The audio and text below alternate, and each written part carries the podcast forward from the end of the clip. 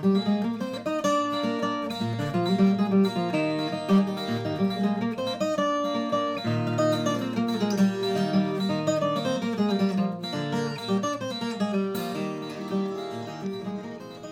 pessoal! Eu sou a Denise aqui do Vamos Prosear e hoje eu estou com Vanderlei.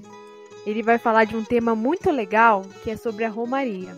Ele vai falar um pouco pra gente como é participar e contar um pouco sobre uma tradição antiga que os romeiros estão mantendo. E aí, Vanderlei, tudo bem? Conta pra gente um pouco sobre as romarias que você participa. Olá, Denise, tudo bem? Quero dizer que é uma honra estar aqui no Bamo Prosear. Quero cumprimentar você e toda a equipe do Bamo Prosear. Agradecer pela oportunidade, né?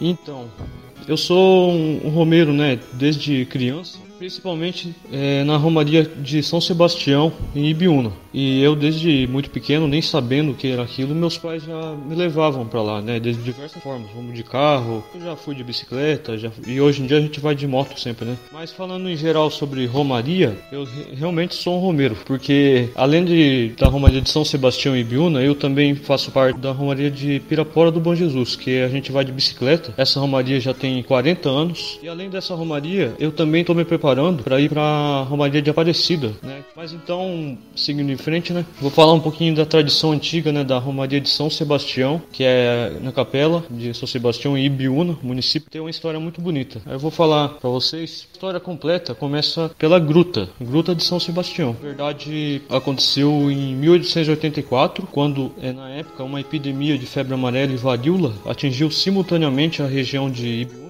Aí, além de Biúna, atingiu toda a região, Atingiu Juquitiba, Juquiá, Miracatu, Itapsirica da Serra, São Lourenço da Serra, Cotia, Vargem Grande Paulista e outras cidades, né? Então essa, esse foi um momento muito difícil para a população, né? Que muita gente acabou morrendo e foi difícil.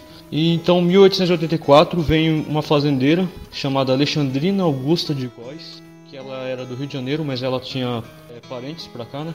Ela então chega até Ibiúna e inclusive ela conhecia as grutas que existiam na região e aí ela faz uma promessa. Essa promessa era que se essa epidemia cessasse, ela colocaria uma imagem de São Sebastião nas grutas. E o resultado disso foi que a epidemia cessou rapidamente. Assim ela coloca então a imagem de São Sebastião na gruta, né?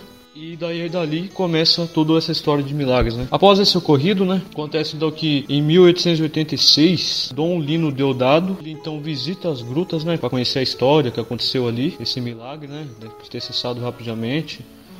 Então ali ele, ele pernoitou pelas grutas, ele então rezou missa ali, ele crismou fiéis ali também. E ali sai o projeto da construção da Capela de São Sebastião, através da promessa inicial da fazendeira, né? E daí, até aí não, não tinha ainda romarias, né? Mas mais para frente, aí sim que vem a, a, romaria, a história das romarias de, de São Sebastião, né? De Biúna. E a romaria começa em 1919, né?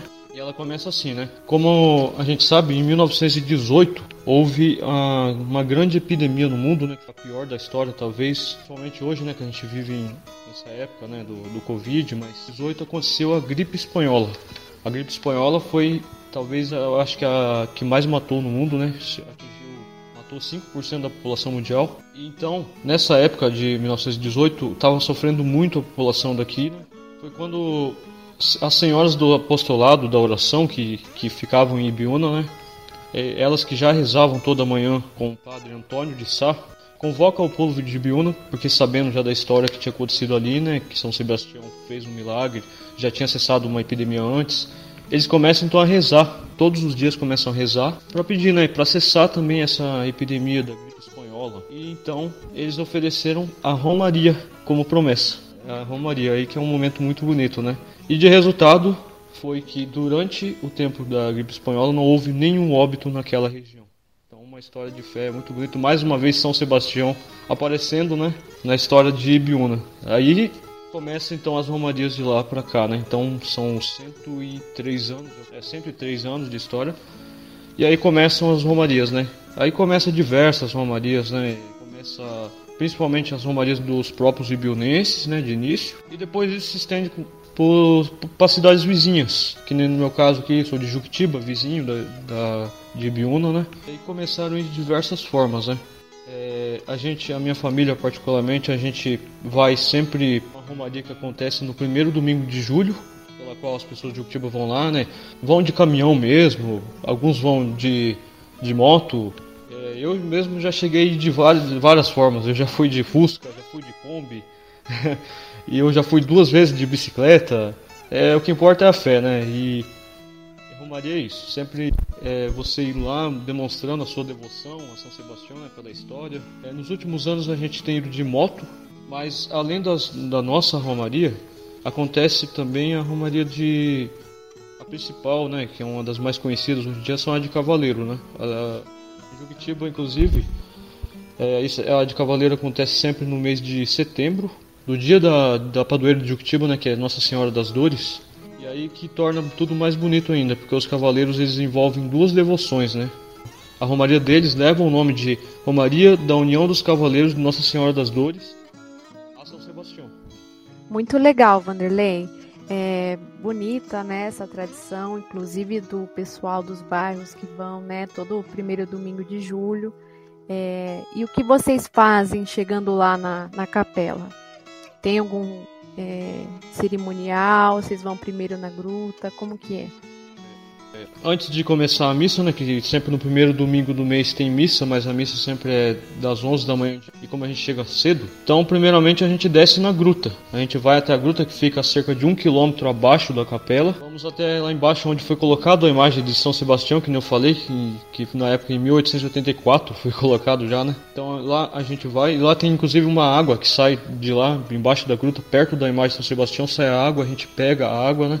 Que tem histórias também de milagres de pessoas que tomaram aquela água e se curaram de, de algumas doenças e tudo mais. Então, lá embaixo é um lugar de muita fé, né? É, muitas pessoas vão para pagar promessa também, porque fazem promessa para São Sebastião e vão até lá embaixo. Às vezes eles gostam de acender uma vela lá embaixo, perto da gruta, e pagar de alguma forma. Então, é, a gente desce até a gruta, pega a água e tudo mais, a gente passeia por lá, sobe de volta esse um quilômetro e depois que a gente sobe na capela, a gente participa da missa, né?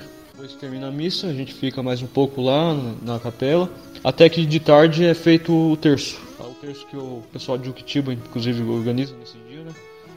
Fica mais um pouco lá, né? Descansa um pouco e depois a gente cumpre a nossa missão, né? Da Romaria e parte para casa. Muito legal, né?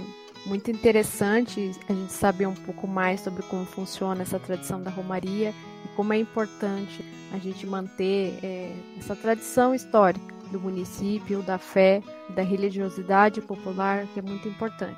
Eu agradeço, Vanderlei, a sua disponibilidade né, para contar um pouco mais sobre essa tradição, sobre a importância da Romaria que tem para a população. Muito bacana mesmo. Obrigada e até mais, pessoal. Obrigado.